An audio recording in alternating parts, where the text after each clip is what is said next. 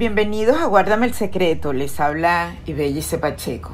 Probablemente muchos de ustedes pueden estarme escuchando en este podcast número 11 en una cola inmensa, interminable y con la incertidumbre de si serán atendidos o no para ser abastecidos de gasolina. ¿Imaginamos alguna vez que esto iba a suceder en nuestro país? ¿Pensamos que íbamos a tener que pagar el combustible en dólares, que íbamos a ser objeto de tanto maltrato, tan injusta humillación. Estamos suficientemente claros de los responsables de esta tragedia. Podemos expresarla. Tenemos que seguir soportando tanto maltrato.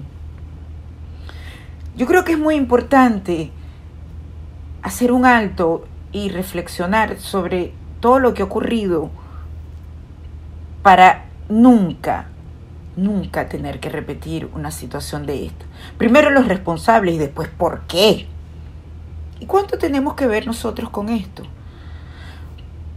Es una de las razones, hay muchas, pero es una de las razones que quiero destacar de la presencia de nuestro invitado de hoy, de lujo, Luis Justi experto petrolero, fue presidente de Petróleos de Venezuela. Luis Justi nació en Lagunillas, estudió ingeniería de petróleo en la Universidad del Zulia, estuvo en la presidencia de Petróleos de Venezuela entre 1994 y 1999. Pero a eso llega, ahí llega por lo tan peleado por una importante generación de profesionales de la industria petrolera y es la meritocracia. ¿Recuerdan la meritocracia tan defendida en aquel 2002 donde con un pito Hugo Chávez despidió a tantos venezolanos profesionales de la industria petrolera? Bueno, en ese exitoso desempeño Luis Justi estuvo en las áreas de mercadeo, producción y exploración, refinación, planificación. ¿De qué no nos puede hablar sobre la industria petrolera Justi? Cualquiera de las áreas. Y justamente quiero que tengamos siempre presente a los responsables, repito, de los destrozos de la industria petrolera y por supuesto del país. Mi primera pregunta para Luis Justi va referida a si él imaginó alguna vez que esta pesadilla que sufren los venezolanos iba a ocurrir. Porque Luis Justi, les recuerdo a ustedes, fue el impulsor y ejecutor de la política conocida como apertura petrolera. Momento de Venezuela donde se estaba claro todo lo que se tiene en el subsuelo, la riqueza que representaba, la oportunidad en el mercado del mundo y cómo eso se podía traducir en beneficios para los ciudadanos venezolanos, para el crecimiento del país, para el desarrollo del país. Ahora apenas, apenas se produce para producir algo, algo de combustible, para generar algo. Por eso usted tiene que hacer horas y quizás aún no ha logrado abastecerse de gasolina. ¿Por qué llegamos a esto cuando estábamos de una manera tan distinta antes? Sí, muchísimas gracias por, el planteamiento. Em, tengo que retroceder un poquito para eh, poder evolucionar hasta el punto eh, en el cual yo me, retiré. en Venezuela teníamos una industria petrolera eh, muy activa, de, además con una tradición de muchos años y las compañías funcionaban bien en Venezuela al principio, y después más adelante pues el país empezó a crecer y tenemos toda esa parte de la historia que yo estoy seguro de que tú la conoces eh, muy bien. Sin embargo, yo ya mucho antes de, llegar a la presidencia de PDVSA, yo siempre he sido un estudioso de la cosa petrolera Y una de las eh, cosas que estaba muy clara era que a pesar de que Venezuela tenía eh, una abundancia de hidrocarburos, la parte de los crudos livianos, que siempre es la más, vamos a decir, la más fácil de procesar y la más fácil de vender, eh, quedaban quizás desde el punto de vista de los crudos livianos entre 15 y 20 años. no era suficiente cuando poníamos la mirada en el futuro yo venía examinando todas estas cosas desde diferentes posiciones que tuve, porque en la industria petrolera yo empecé en los taladros y, llegué hasta donde tú sabes. Eh, no, no se podía llegar ahí sin estar pendiente de cómo eh, pudiera Venezuela continuar adelante cuando las cosas empezaran a escasear. Estaba por detrás la faja del Orinoco, se conocía su existencia desde hacía ya muchos años desde estudios que se habían hecho 20 años antes, se habían perforado algunos pozos. Y además yo participé, porque yo fui coordinador de lo que se llamó la faja del Orinoco, yo tuve una participación activa en toda la planificación del, del desarrollo que no solo era petrolero, sino que tenía que apoyarse en un ordenamiento territorial que me hizo estar este, integrado con todos los ministerios, eh, minas y hidrocarburos por supuesto, pero también comunicaciones, eh, todo, todo lo que tenía que ver con cómo organizar el desarrollo de la faja. Eso fue en una etapa de mi vida, pero después pasé por otros cargos. Pero cuando llegué, para simplificar esto, cuando llegué a la presidencia de PDVSA, yo venía con una claridad de propósitos eh, que tenían que ver con esa búsqueda de lo que podía ser el futuro de Venezuela, pero no para 15 o 20 años, sino mucho más allá. Estaba la faja del Orinoco, pero la faja del Orinoco, como tú sabes, es de unos crudos extra pesados que no son fáciles de explotar, es necesario diluirlos o calentarlos para que se puedan mover. Entonces, eh, de allí que se toma la decisión, que fue una lucha eh, cuyos detalles te podré contar en algún momento, porque aunque yo era el promotor de, la apertura petrolera, me costaba porque no era fácil convencer a las autoridades ni al ministro, eh, que era un hombre del sector petrolero, porque fue un ingeniero de petróleo que trabajó en la industria también. Eh, Erwin Arrieta, muy amigo mío, que, en paz descanse. Y el presidente Caldera, que era, estaba reacio pues, a, estas cosas, porque ellos venían de, de esta este tiempo de la historia en que tú sabes la cuestión de, Pérez Alfonso y la propiedad y la cosa, y, yo estaba mirando las cosas desde otra perspectiva. lo que yo tuve que hacer para lograr eh, que se implantara la apertura petrolera eh, sería muy largo de contar y podríamos quizás en otra ocasión, porque no te quiero quitar mucho tiempo, hablar de detalles acerca de cómo se fue procediendo en el avance hasta lograr las autorizaciones para abrir, para abrir la industria petrolera. Los proyectos iniciales eran de gran envergadura, Venezuela no tenía suficiente dinero para eso. Para procesar la faja había que convertir a través de unas plantas de craqueo este, que, que básicamente se convertían en coque y lo que se sacaba, la parte liviana, era lo que se iba a meter al sistema. ¿No? tú sabes muy bien que el coque más bien lo han ido acumulando ahí durante años y ni siquiera le han prestado atención. Oh, Entonces, no era una tarea de perforar unos pozos, que sí los contemplaba por supuesto, ni tampoco era una tarea de vender en, las aguas, pues en los, en los mares, en, los eh, muelles, no, simplemente había que hacer toda una infraestructura, eh, porque había que traer la producción y eh, los primeros pasos vinieron cuando la Conoco decidió, yo tuve que hacer un roadshow muy largo, de, mucho tiempo, en todos los países del mundo, y la, primera que vino fue la Conoco. La Conoco invirtió 4 mil millones de dólares.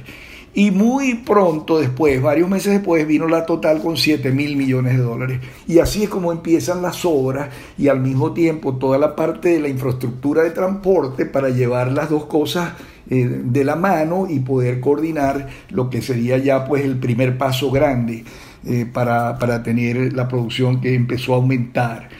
Tuve ciertas dificultades después con la OPEP porque eh, mal podía yo a una gente que había venido a, invertir 4 mil millones de dólares, decirle que tenían que cortar producción porque había una cuota de OPEP. Y ahí empecé a tener ciertos problemas que tienen otra historia y también lo podemos hablar en otra ocasión.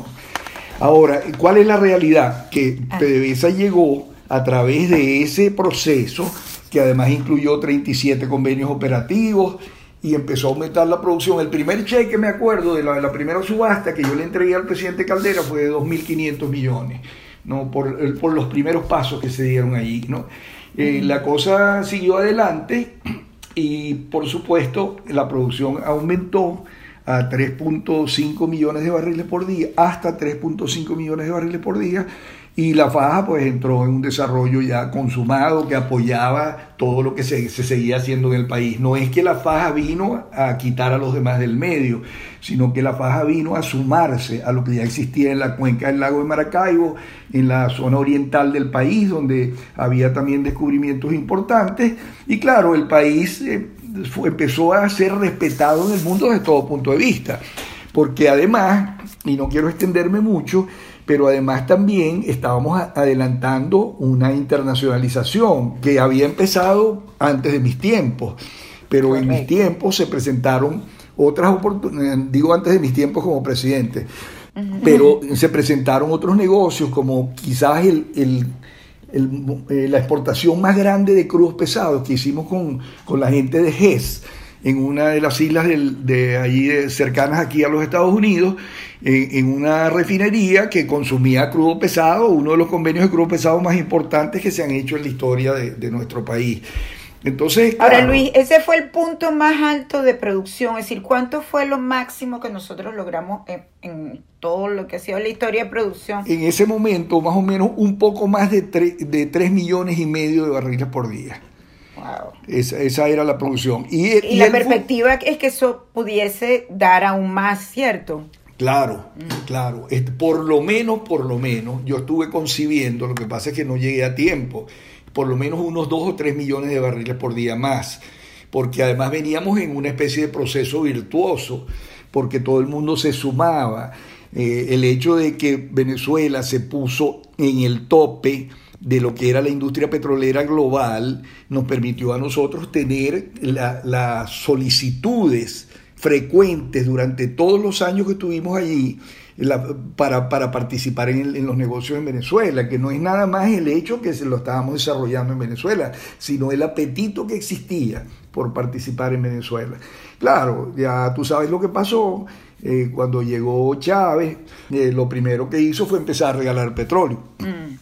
Regaló petróleo a Cuba, a, la, no sé cuántas islas en el Caribe, creo que son como 16 islas en el Caribe que le regalaba, le regalaba a Argentina, a Nicaragua, y bueno, pues, a Cuba ni se diga. Eh, claro, pero regalaba petróleo, pero además en paralelo desmontó una estructura, o sea, lo que eran incluso inversiones en refinerías en el extranjero, todo. Claro, todo, todo, todo. En la, refinería... Eh, perdón mi, mi, mi, ignorancia, pero ¿cómo se desmonta algo que está tan bien montado? Es decir, hay, hay que tener como que un talento especial para la destrucción. Claro, por supuesto, es así. Claro que es el, vamos a decir, el desprecio, el desprecio por, por la excelencia, ¿no? Eh, cuando tú te pones, oías al discurso de Chávez en estos días, creo que hace dos o tres días, alguien eh, puso un video donde decía, tú te imaginas en una cuando hoy, hoy en día ya tenemos la mayor potencialidad este, de reservas petroleras. ¿Tú te imaginas lo que va a ser el 96 cuando tenemos producción 6 millones de barriles por día? Mm. ¿Tú te imaginas lo que va a ser el 99 cuando estemos en,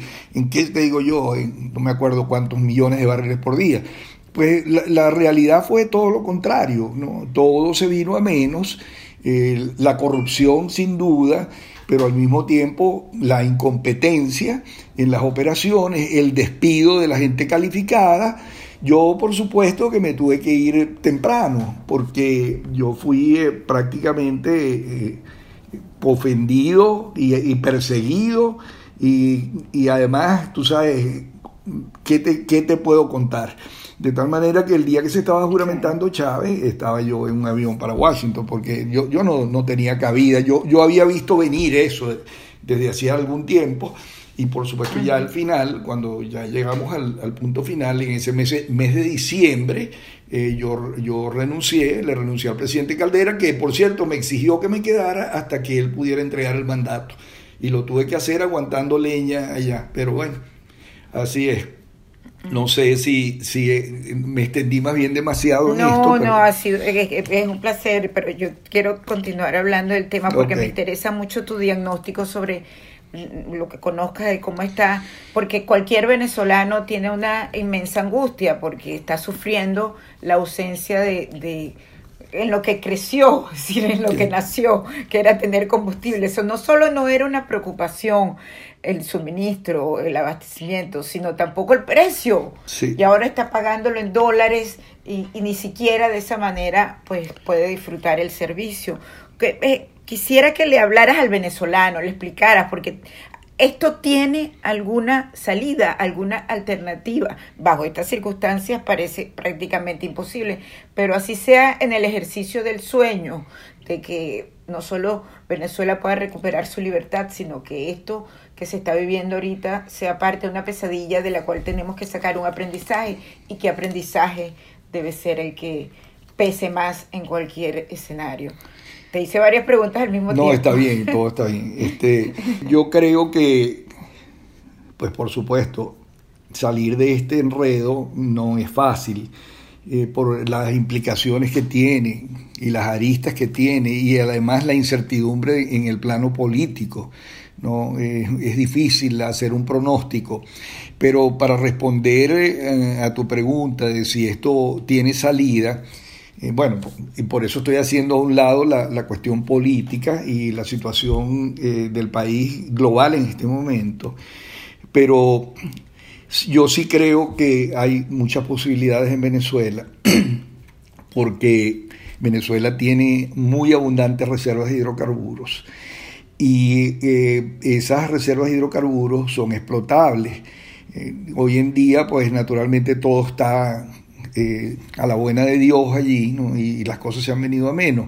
Pero naturalmente que para, para poder entrar a mejorar las cosas, eh, si ya pues el asunto político estuviera resuelto, se necesita mucho dinero y ese dinero en Venezuela no, no lo hay por ninguna parte. Eso quiere decir que el dinero que se, que se requiera o de cualquier presupuesto que se pudiera hacer eh, va a tener que venir del exterior.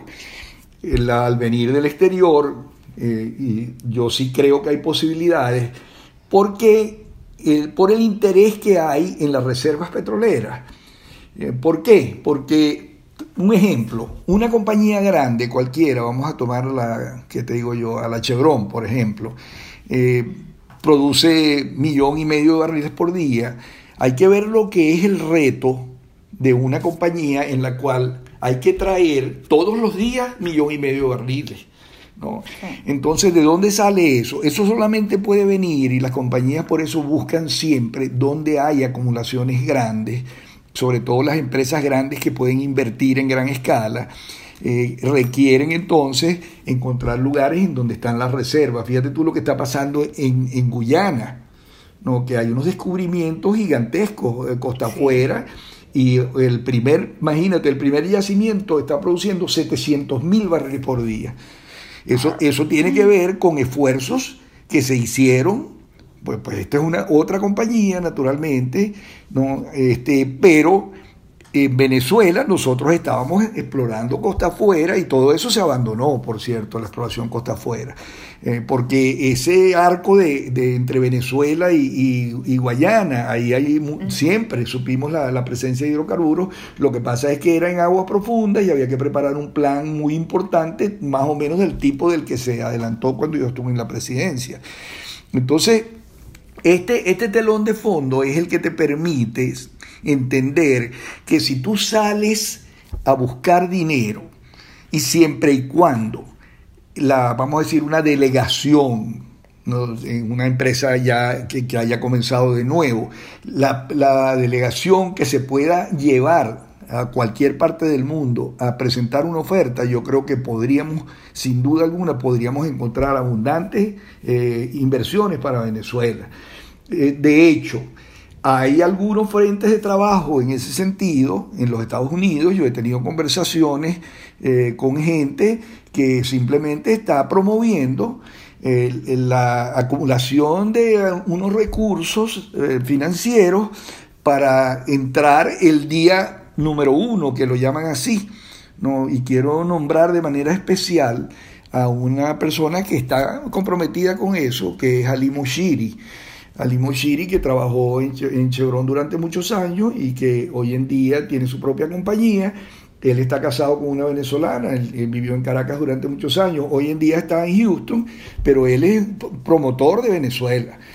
Y no solo es promotor, sino que él tiene muchas conexiones que permiten eh, adelantar o pensar o soñar que sí vamos a tener recursos como para entrar a Venezuela de nuevo. Claro, todo esto tiene que darse bajo ciertas premisas. Una de ellas, la más importante, es la solución del caso político en Venezuela, que permita que, la gente entienda que va a venir una nueva etapa y que en esa nueva etapa se, van a poder, se va a poder aspirar a lograr esta, este nuevo desarrollo.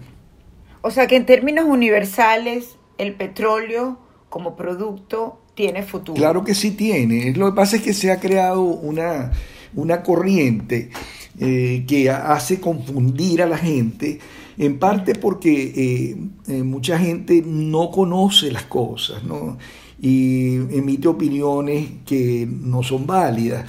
Déjame, déjame decirte, yo te podría decir muchas cosas al respecto, pero te voy a decir una sola como punto de partida.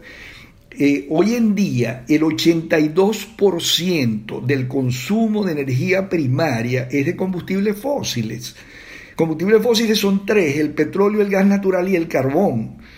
Entonces, hay una, una onda de que, no, mira, que los renovables van a, ser la solución, que el petróleo ya murió, y, bueno, y han habido varios ciclos de esto, y algún día podemos conversar, este, pero ya de una manera más bien social, acerca de los relatos que se pueden hacer, de la cantidad de, de eh, torpezas, diría yo, o desconocimiento de, de qué, cuál es la realidad de esto, ¿no? Eh, ahí, entre otras son tendencias también, ¿no? Perdón. Son tendencias. Sí, bueno, lo que pasa es que los, vamos a ponerte el caso, pues ya, ya sabes que 82% eh, eh, son los combustibles fósiles.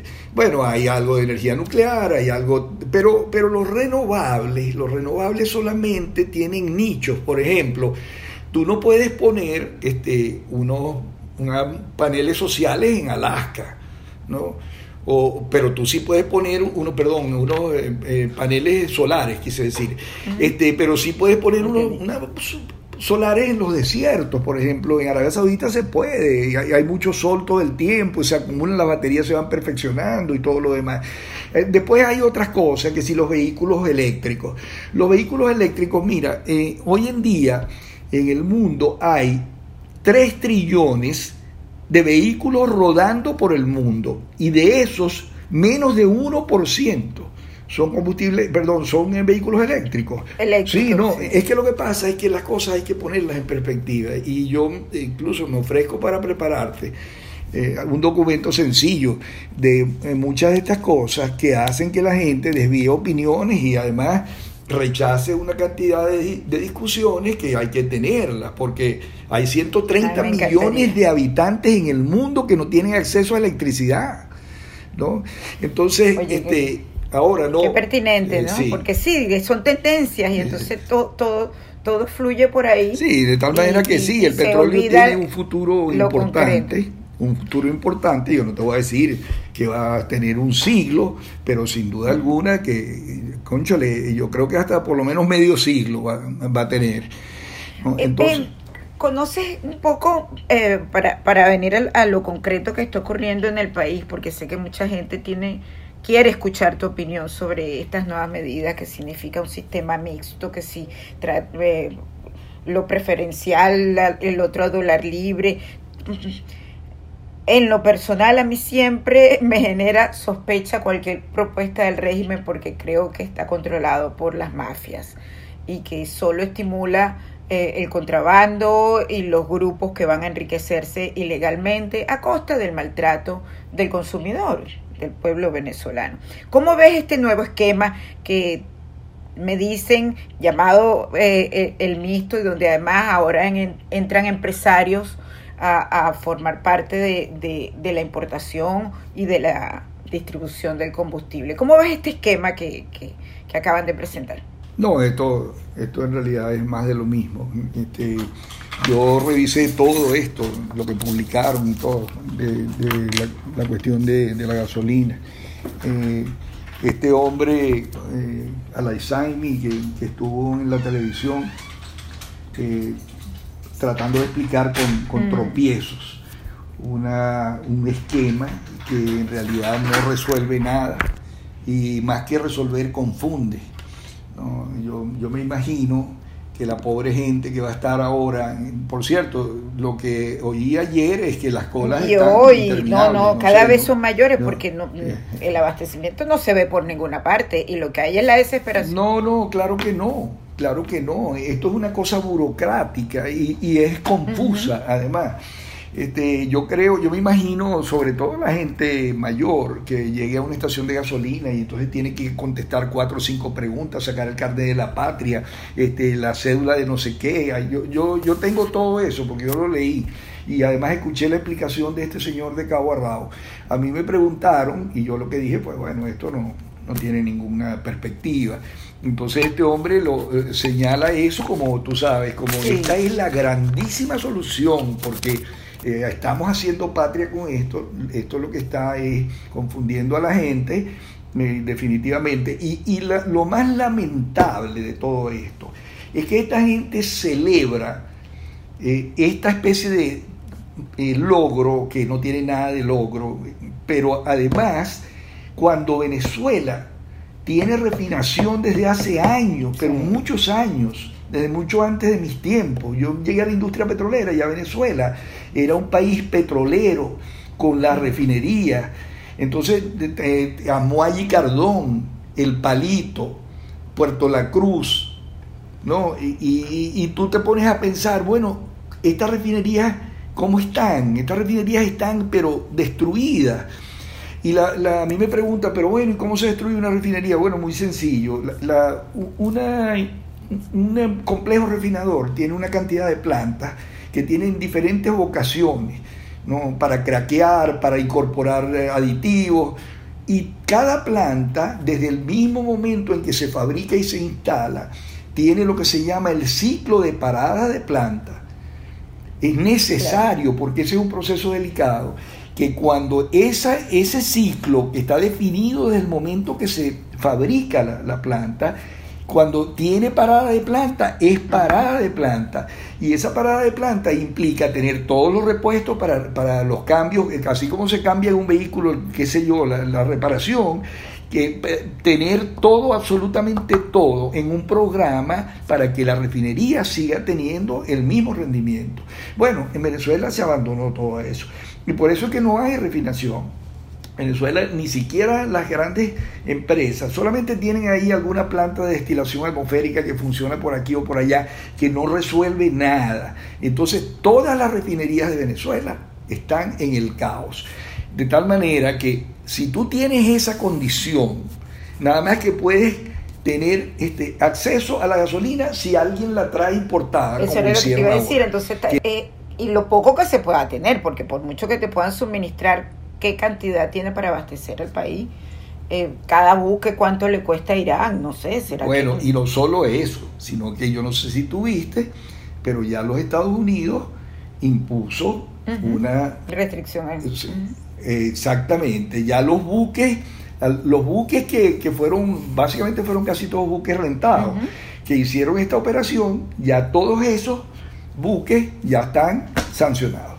O sea que, en otras palabras, si todavía la cosa del combustible, sin pensar en los buques, ¿no? está como está, que están las colas gigantescas, imagínate ahora cuando las sanciones em, empiecen a aplicarse y ya no puedan traer gasolina. Esos buques por lo menos no van a poder traer gasolina. Entonces, Luis, te quiero agradecer muchísimo que nos hayas otorgado estos minutos de, de tu tiempo y quiero decirte, expresarte en nombre de todos los venezolanos el agradecimiento y mandarte un abrazo inmenso.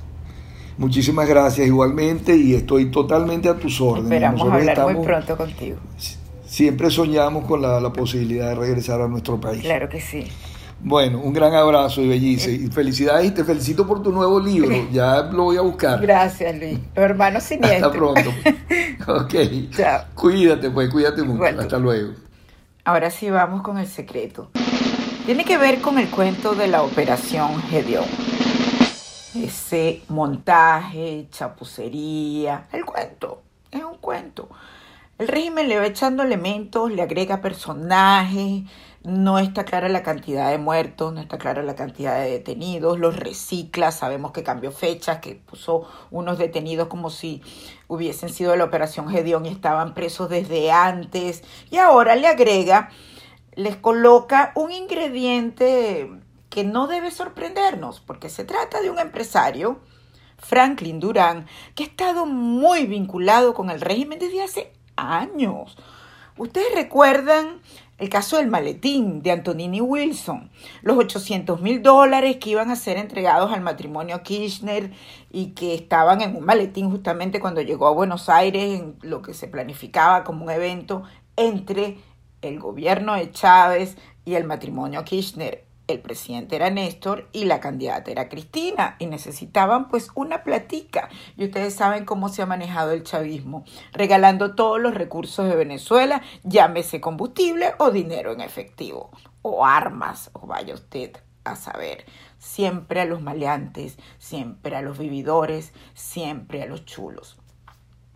En ese combo estaba Franklin Durán, que vivía en Caracas en los últimos años. Él estuvo preso un tiempo en Estados Unidos, por cierto, tuvo que pagar porque se consiguieron evidencias suficientes luego de un juicio que lo implicaba en este manejo irregular de recursos del Estado venezolano para ser entregados al matrimonio Kirchner en Argentina.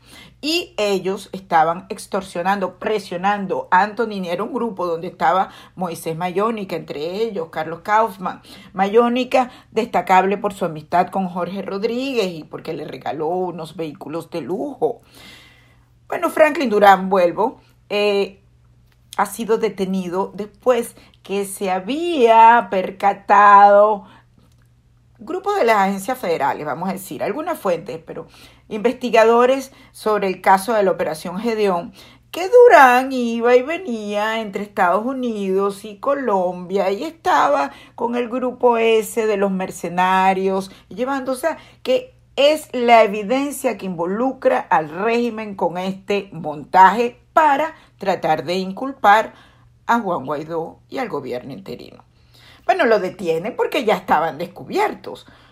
Pero ¿acaso ustedes creen que él está haciendo vida de preso, angustiado como un preso, incomunicado, en esas condiciones infames y de tortura que están los presos políticos venezolanos?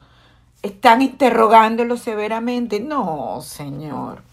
Me dicen que está comodísimo en unas oficinas especiales del SEBIN. ¿Qué les parece? Qué manera de sacarle la verdad a un preso, ¿no? Estén atentos. Y nos despedimos. Ahora sí, hasta el próximo podcast. Gracias por habernos acompañado. Les habló Ibelle Pacheco. Guárdame el secreto.